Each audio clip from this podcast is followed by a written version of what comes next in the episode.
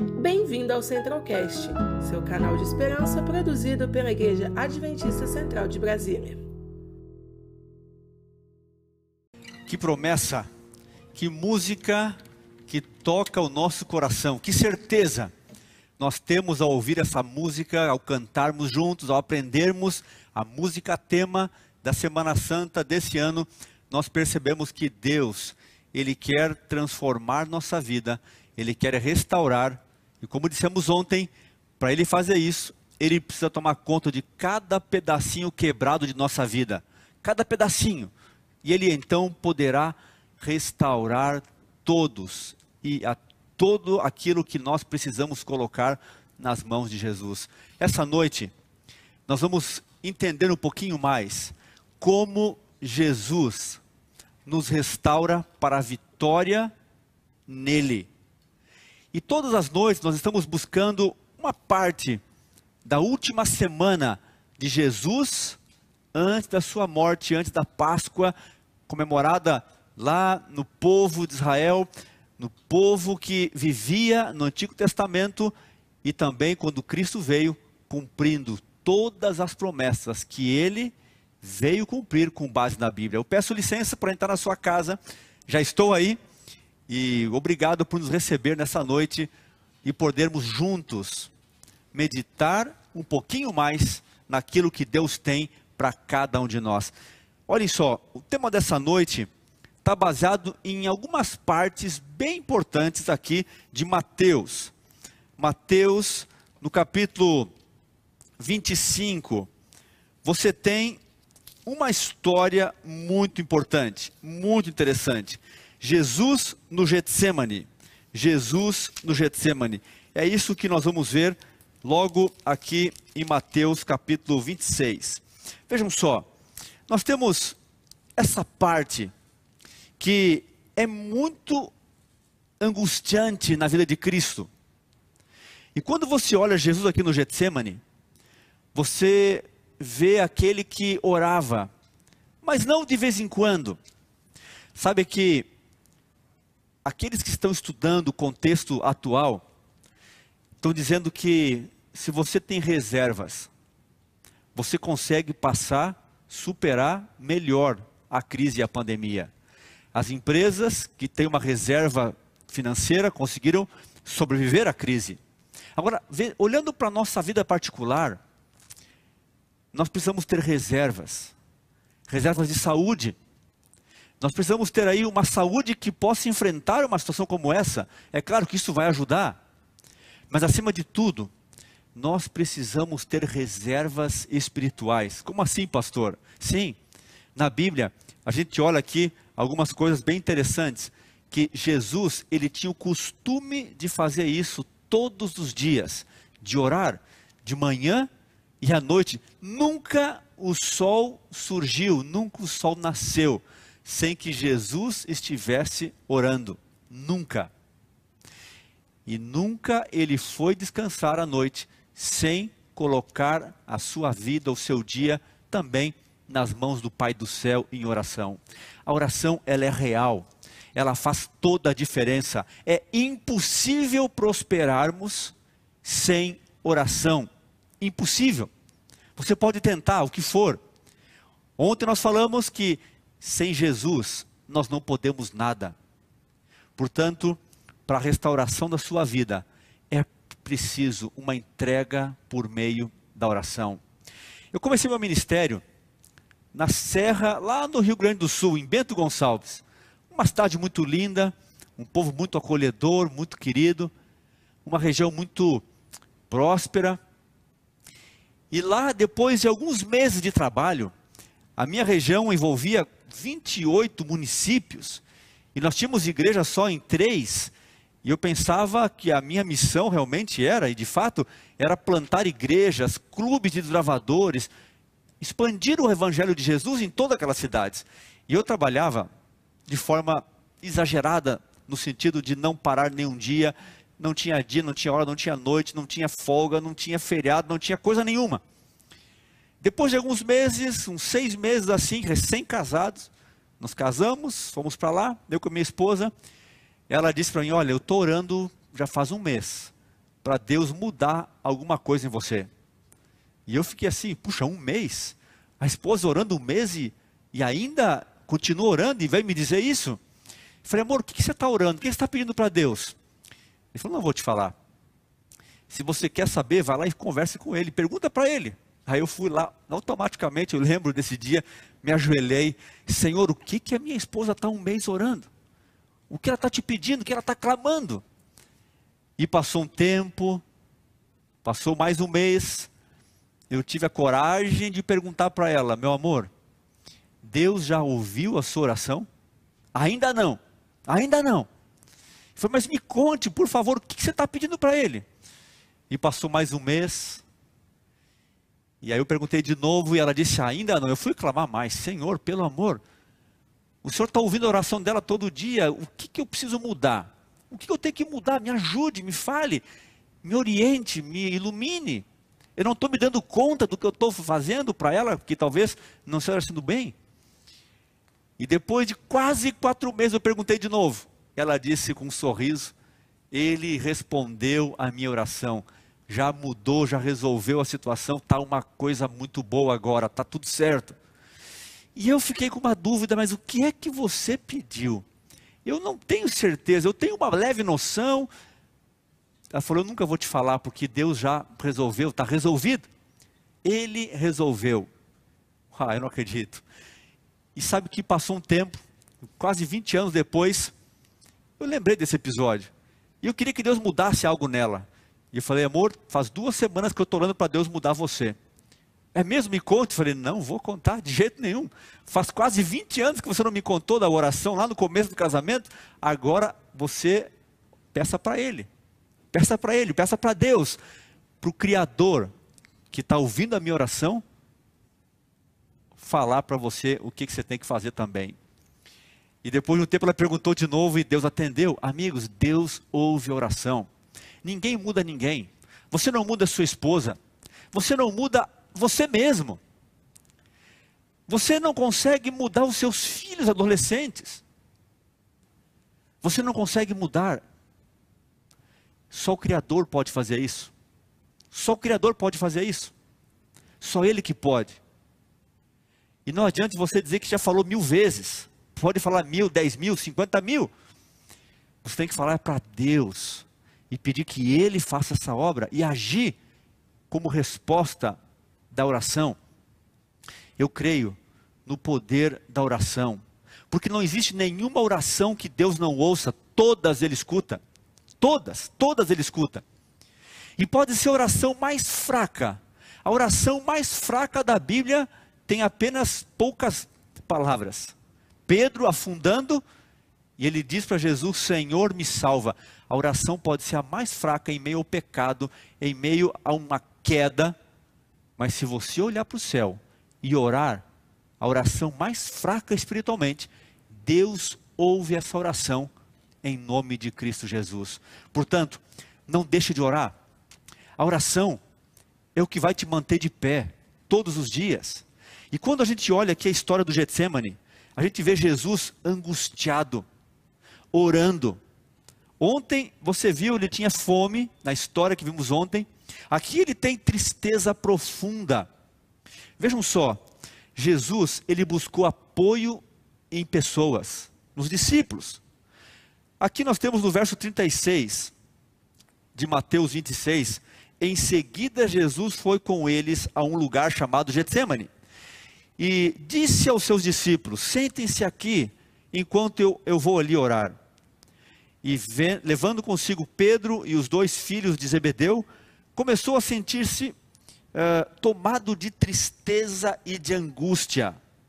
Então lhe disse: A minha alma está profundamente triste até a morte. Fiquem aqui e vigiem comigo. Veja, ele pediu apoio. Ele pediu apoio para um grupo de amigos. Nós precisamos ter um grupo de amigos, familiares. Aqueles amigos que você pode contar, pode abrir o coração, pode falar eu tenho um grupo de amigos muito especiais há muitos anos. É um grupo que ouve você e é um amigo de verdade. É um amigo que te ajuda, que te ampara. Mas aqui Jesus ele pediu ajuda para um grupo. As pessoas por aí no mundo dizem que você tem que se virar sozinho, que não tem ninguém por você. Mas na igreja isso não é assim, isso não pode ser assim. Acontece que Jesus, ele começou a orar na sua angústia, uma angústia tremenda. Busque ajuda, não sofra sozinho, busque ajuda de Deus. Os judeus creem que não é o remédio que cura, mas é o poder da oração por meio do remédio. Busque profissionais de saúde. A doença do século é o estresse, é a depressão, síndrome do pânico, tem destruído pessoas, feito sofrer tanta gente. Busque, busque ajuda em Deus. Mas busque ajuda nas pessoas, ainda que você possa se frustrar. Agora, quando a gente olha Jesus aqui, ele, nos versos 39, ele encontra algo. E adiantando-se um pouco, prostrou-se sobre o seu rosto, orando, dizendo: Meu pai, se possível, me passe de mim esse cálice. Contudo, não seja como eu quero, e sim como tu queres. Vejam só, Jesus, ele sabia como deveria estar orando. E ele orou com o rosto em terra, como era o costume do Oriente Médio. Até hoje eles fazem assim. Ele se prostrou. Acontece que no verso 42, nós vemos aqui a resposta daqueles que ele trouxe para junto dele, para seu apoio, para orar junto com ele. E nos versos seguintes, aqui no 40, 41, 42, Jesus olha para eles, estavam dormindo não aguentaram ficar nenhuma hora, não suportaram apoiar em oração Jesus, estavam exaustos, estavam cansados. E Jesus, ele olha para eles e diz: O espírito, na verdade, está pronto, mas a carne é fraca. E no 42 ele fala: Retirando-se pela segunda vez, orou de novo, dizendo: Meu pai, se não é possível que esse cálice passe de mim, que eu beba, faça-se a tua vontade. Ele não tinha todo o apoio que necessitava naquele momento dos seus que estavam ali pertinho. Então, ele não desistiu, nem deles e nem do pai. Ele se derramou em oração, mais intensamente ainda, para poder buscar ajuda no poder que vem do alto. O poder que vem do alto. E sabe que Lucas, Lucas 22, 43, Olha que interessante. O texto aqui diz assim, de Lucas 22, comentando a mesma história, a mesma, a mesma, a mesma parte da Bíblia que estamos vendo. Então lhe apareceu um anjo do céu que o confortava, e estando em agonia, orava mais intensamente, a ponto de que ele chegou a suar sangue nesse momento. Vejam, você não está sozinho, não está sozinha. Deus mandou um anjo desde o dia do seu nascimento para cuidar de você todos os dias. Ele está lá ao seu lado, apoiando, ajudando, e Deus do alto mandou um anjo para confortar, para estar junto. O ser humano precisa de alguém ao seu lado. E Deus ele manda anjos do céu. Mas agora Jesus, ele não desistiu. Ele não desistiu ainda que o seu grupo de apoio dormiu. Ele não desistiu porque Deus ouviu a oração e mandou um anjo. Ele seguiu firme, porque ele recebeu esse conforto do céu. E ele cumpriu o seu propósito. Aqui nos versos 45, nós temos ele cumprindo esse propósito. Então, voltou para os discípulos, eles disse: Vocês ainda estão dormindo, descansando? Eis que é chegada a hora, e o filho do homem está sendo entregue nas mãos de pecadores. Levantem-se, vamos embora. Eis que o traidor se aproxima. Jesus não desistiu. Ele manteve a sua fé, a sua certeza plena nas mãos de Deus. Sabe que uma das coisas mais incríveis que eu vejo em Jesus é que ele não olha para as pessoas como elas estão, não descarta pessoas. Jesus tinha aqui três dos discípulos, mais pertinho dele. Estava lá com Pedro, estava lá com Tiago e estava lá com João. Esses três estavam bem pertinho dele. E Jesus não olhava para eles como eles estavam ali dormindo, fracos, mas ele olhou para eles como eles se tornariam um dia. Pedro se tornou um gigante, um gigante. Foi fiel, um tremendo pregador. Tiago, tem um dos textos que ele fala que é fantástico sobre oração, que nós temos que orar a Deus, porque Ele perdoa os pecados, mas temos que confessar, acertar as coisas uns com os outros, para ter cura. Veja, quando você abre o coração, tem gente que tem dificuldade de abrir o coração, de falar. Um relacionamento só vai ser reatado se você falar, abrir, contar, com uma conversa, não com uma briga, não com as emoções, mas com uma conversa. Deus, Ele atua e cura quando há esse diálogo. Ele perdoa e a cura tem que existir quando há um diálogo entre um e outro. E João, o discípulo amado, como esses homens se tornaram transformados. Não olhe para você como você vê a si mesmo, nem as pessoas que estão ao seu redor. Olhe como Cristo vai fazer da vida delas. Olhe o que Jesus está fazendo na vida delas. Ele quer transformar por completo. Ele quer fazer de você uma nova criatura. Ele quer restaurar você nessa noite, em Cristo, nessa Semana Santa. Portanto, não deixe para a próxima semana. Não deixe para amanhã hoje, agora, esse é o momento de você ser restaurado, ser restaurada em Cristo Jesus. Agora, quando eu olho a forma como Cristo orava, ele tinha uma forma muito carinhosa. Ele falava Aba. Aba quer dizer um pai amoroso, um pai carinhoso, um pai bondoso. Não pense em Deus alguém que está lá para punir, para exigir, para cobrar. Muitos pensam isso, não. Deus, ele é amor. Nós temos que entender essa concepção de Deus como um Deus de amor. Um Deus que está pronto e sempre ouve a nossa oração. E nessa noite, Ele está aí pronto para olhar para cada um de nós. Quando eu olho essa história de Jesus do Getsemane, eu olho um Jesus que tinha costume de fazer isso todos os dias. Não ore só no momento de angústia. Não ore só quando as coisas apertam em sua vida, quando a crise chega à sua porta. Não. Nós temos que ter reserva espiritual, a reserva do azeite, do espírito. É por isso que a oração tem que ser uma constante. Aqui foi um momento de mais hora entrega, de maior ênfase no Getsemane, porque estava para cumprir o maior propósito desse mundo. E ele, ainda que pediu para Deus, se possível, esse Deus olhou para você e permitiu que o seu filho cumprisse o propósito, seu único filho, para que você e eu fôssemos salvos e restaurados desse mundo de pecado, de dor e de sofrimento. Uma ocasião eu perguntei, numa reunião de líderes de igreja, o que é clamar, o que é suplicar para você? E a irmã Meire levantou a mão, lá no Paraná, quando eu fui pastor naquela região, ela disse, pastor, eu sei o que é suplicar, eu sei o que é estar angustiado, angustiado quase que até a morte. Eles moravam no litoral e tinham lá uma fábrica de polpas e no verão chove muito naquela região, mas naquele dia choveu demais. Choveu muito, a ponto de estourar barreira do rio. E eles moravam próximo ao rio. E ali eles tinham a sua fábrica de polpas, um, muitas frutas plantadas. Ele tinha uma casa que tinha uma parte de cima também.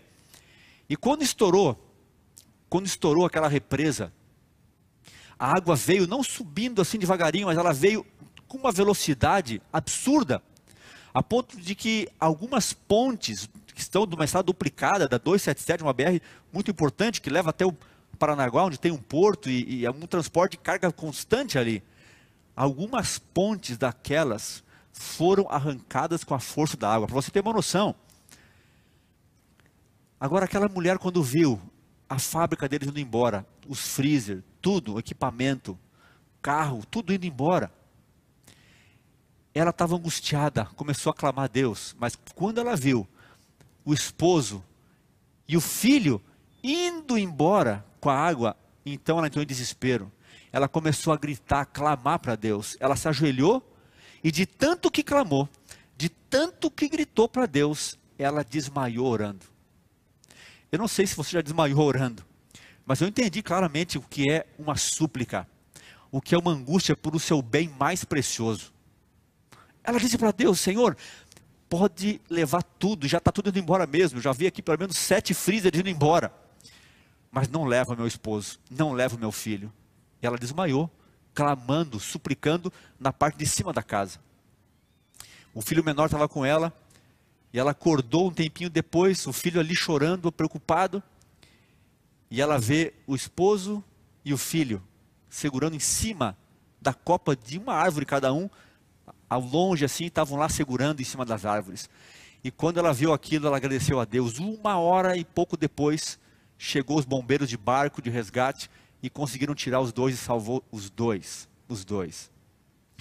Quando eu olho para essa família que é muito querida, Moacir, a Meire lá, que mora em Curitiba hoje, e eles mandaram uma foto no comecinho do ano do filho. O filho que formou em teologia, esse que estava em cima da árvore, vai servir ao Senhor. E o Guilherme já é um pastor atuando, feliz, porque Deus ouviu a súplica de uma mãe que clamou, gritou a ponto de desmaiar para que Deus salvasse o seu filho e o seu marido. Quando eu olho isso, eu vejo um Deus que ouve as orações. Eu vejo um Deus real. Eu vejo esse Deus aqui amoroso que ouviu a oração dos seus filhos ao longo da história e que escuta a oração do seu filho Jesus. Portanto, queridos, nessa noite, nós não temos como ser restaurados, a menos que nos entreguemos a Ele em oração, a menos que busquemos a Deus de todo o nosso coração, a menos que possamos pedir que Ele cuide da nossa vida, tem uma versão na Bíblia, a mensagem que eu gosto muito, que diz: aquele que senta na garupa não segura as rédeas do cavalo. O que Deus quer nessa noite é que você sente na garupa, que você segure nele, e ele vai controlar e guiar a sua vida. É ele que vai conduzir, é ele que vai dirigir toda a sua vida. Por isso que a Bíblia fala: orai sem cessar. Assim como alguns ficam angustiados quando não tem uma conexão de internet, nós precisamos estar conectados com Deus o tempo todo. O tempo todo. Andando, vivendo. Não uma oração formal, não uma oração de momento, não uma oração só quando estamos aí em algum momento, em algum culto religioso na igreja, não. Mas orar sem cessar. Jesus orou, sofreu. Os seus amigos não conseguiram ajudá-lo nesse momento de oração, dormiram. Mas o Pai, ainda que você esteja sozinho, sozinha, lutando e quase sem forças, é hora de se entregar. É hora de você colocar na mão dele do jeito que você está e pedir que Deus conduza, que Deus guie a sua vida. E Ele está pronto para ouvir a sua oração nessa noite. Você precisa se entregar. Não basta só ouvir a mensagem, ouvir outros orando por você aqui nessa noite. Isso faz parte. Mas você precisa nessa noite pedir para Deus cuidar da sua vida, de cada detalhe, para que Ele opere esse milagre. Eu tenho orado, clamado por milagres na minha vida, na minha família, no meu trabalho. Eu tenho certeza que Deus escuta cada uma destas orações, cada uma delas. Eu coordenei um projeto durante sete anos aqui na divisão sul-americana que envia missionários para todo mundo. Agora eles estão já parte de um plano local que a igreja que administra para todo mundo cuida deles. Mas por sete anos nós coordenamos aí esse projeto daqui. E um casal que se alistou para ser missionário no Irã. Eles me contaram uma coisa impressionante, eles são da Bolívia. E a mãe dela e familiares não são adventistas, não eram naquela ocasião. E disseram, mas minha filha, por que você precisa atravessar o planeta para ser missionário? Você não pode ser missionário aqui, aqui perto. E aquela mãe tão angustiada, tão angustiada. Na última semana antes de ela ir embora para o Irã, junto com seu esposo, a mãe disse assim: Filha, eu quero aprender a orar. Me ensina a orar. Mas eu quero orar na sua igreja. Todo sábado. Eu quero ir lá na sua igreja orar por você, para Deus proteger, porque a minha impressão é que você não vai voltar viva de lá. E sabe que, quando ela contou isso para a gente, antes de eles embarcarem e viajarem, pastor, olha o milagre. A minha mãe precisou esperar eu atravessar o planeta, ir lá para o Irã, para atravessar algumas ruas, ir até a igreja orar por mim. E ela, eles ficaram cinco anos lá no Irã, agora estão na Turquia. E tiveram várias situações difíceis. Uma delas, no sexto mês de uma semana de gestação, houve um atentado muito grande lá no Irã, várias embaixadas foram destruídas. E ela ficou com tanto preocupação que o trabalho de parto iniciou e aqueles bebês nasceram. Nasceram com seis meses e uma semana. De forma providencial, eu cheguei junto com o esposo no hospital para visitar, para estar com eles orando. E o médico disse: Olha, essas crianças não têm nenhuma chance, nenhuma chance. Vão sobreviver no máximo dez dias. Quando muito, duas semanas, não passa disso. Então se preparem, não se animem. Eles vão até ficar melhorzinhos na primeira semana, mas na segunda eles não vão durar. Nós nos olhamos e dissemos: essa, esse é o parecer do médico, a gente respeita, mas vamos pedir que o médico dos médicos dê o seu parecer. Não se contente com o parecer humano, de nada. Contente-se com o parecer do médico do céu. E sabe que passou uma semana, passou duas, nós oramos e oramos e oramos, passou três, passou um mês, passou dois, quatro meses de UTI, até que eles ficassem fortes, tivessem o peso adequado, o tamanho. Então eles mandaram a foto, pastor, eles estão saindo da UTI. Nós vamos continuar aqui, sendo missionários nesse canto do mundo. E quando eu visitei pela última vez na Turquia, essa família estava lá as crianças brincando, correndo, felizes. E era plano deles voltarem depois de cinco anos já. Mas eles disseram, pastor, meu marido é o único que fala farsi fluentemente aqui. Ele é o único missionário que fala farsi aqui. Nós temos uma igreja de iranianos hoje aqui. Como é que nós vamos embora? Nós vamos ficar aqui mais cinco anos. Eles estão longe da avó, do vô, dos priminhos, da casa. Mas nós vamos continuar aqui, cumprindo a missão. Porque na oração que nós temos semana passada, Deus nos renovou esse chamado. E há poucos dias atrás, no começo desse ano, no grupo que nós temos dos missionários, eles mandaram a foto do batismo da mãe da Daniela. Ela disse, pastor, olha só, foi preciso cinco anos de oração. Minha mãe indo para a igreja orar por mim. E agora ela se entregou completamente nas mãos de Cristo. Ela foi restaurada em Cristo. Eu falei, Senhor, como Deus é maravilhoso, Ele nos guardou aqui nesse lugar com tanto perigo. Nossos filhos, um milagre na oração. A minha mãe, outro milagre. A nossa família foi restaurada em Cristo Jesus. Mas sabe que talvez eu esteja pregando nessa noite para alguém que diz, pastor, mas a minha não foi restaurada. Eu perdi um familiar. Eu perdi um amigo. Eu perdi alguém que eu amava. E sabe que nós não temos todas as respostas, mas uma delas é para nós lembrarmos que o nosso lugar não é aqui nessa terra. Deus prometeu que ainda que você e eu passássemos pelo vale da sombra da morte, Ele estaria conosco. E ainda que a gente dormisse no Senhor, Ele não prometeu tudo aqui nessa terra, mas prometeu tudo na nova terra. Ele prometeu restauração plena e completa na eternidade. Ele prometeu a ressurreição, ele prometeu a vida eterna. E é isso que nós clamamos a esse Deus nessa terra. Por isso que eles estão lá pregando esse evangelho. Nessa noite, o que Deus nos pede ao refletirmos em Sua palavra é para orarmos mais. Não tem como você ser restaurado sem oração, é impossível, anote isso, é impossível. É impossível enfrentar as crises sem reserva espiritual, impossível. Por isso, do jeito que você está, tal qual você está, eu quero convidar você para fechar os olhos, se você pode, aonde você está assistindo, e escute essa música da Nath e da Fernanda, tal qual estou, e faça a entrega daquilo que você sabe que tem que entregar agora, na mão de Deus, para Ele tirar de você e colocar no lugar a sua bênção. Não fica um buraco, não fica um vazio.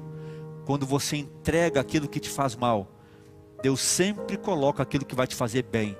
Uma bênção na sua vida, no seu coração. Portanto, escute essa música e permita a transformação, a restauração que Ele vai fazer agora, nesse instante, aí na sua vida, no seu coração.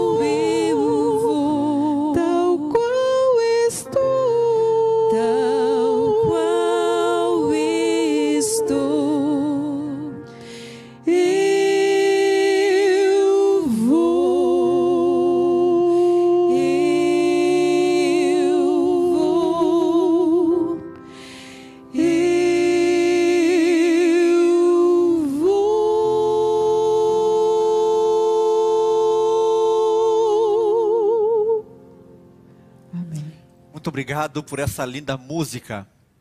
E se você vai a Cristo do jeito que você está, você não volta da mesma forma. Ele te restaura, ele transforma, ele faz de você uma nova criatura. Escreva aí, eu vou. Coloque a figurinha de uma mãozinha orando e um sinalzinho de mais, ou como você queira. Mas coloque aí o seu compromisso no chat. Eu vou orar mais. Eu vi que vários colocaram aquilo que precisam mudar na vida. E é isso. Coloque tudo nos pés de Cristo. Ao você tirar aquilo que não é bom, Ele vai colocar o melhor dentro de você. Vamos orar? Querido Pai, obrigado porque nessa noite o Senhor nos lembrou da oração angustiante de Cristo Jesus no Getsemane. Obrigado porque, ainda que os seus discípulos, os seus amigos não puderam estar com ele naquele momento mais angustiante orando, o Senhor mandou um anjo para cuidar dele, assim como faz com cada um de nós. Obrigado porque nós nunca estamos só. O Senhor manda anjos para confortar, amparar, consolar e nos trazer a resposta da melhor maneira possível, sempre conforme o seu querer e o melhor para os seus filhos aqui nessa terra. Muito obrigado por isso, bom Pai. Agora eu peço que o Senhor visite cada família, cada um que está aqui conectado nessa noite. Escute a súplica do coração de cada um. Escute a oração como o Senhor prometeu e dê a eles a certeza de que o Senhor escutou.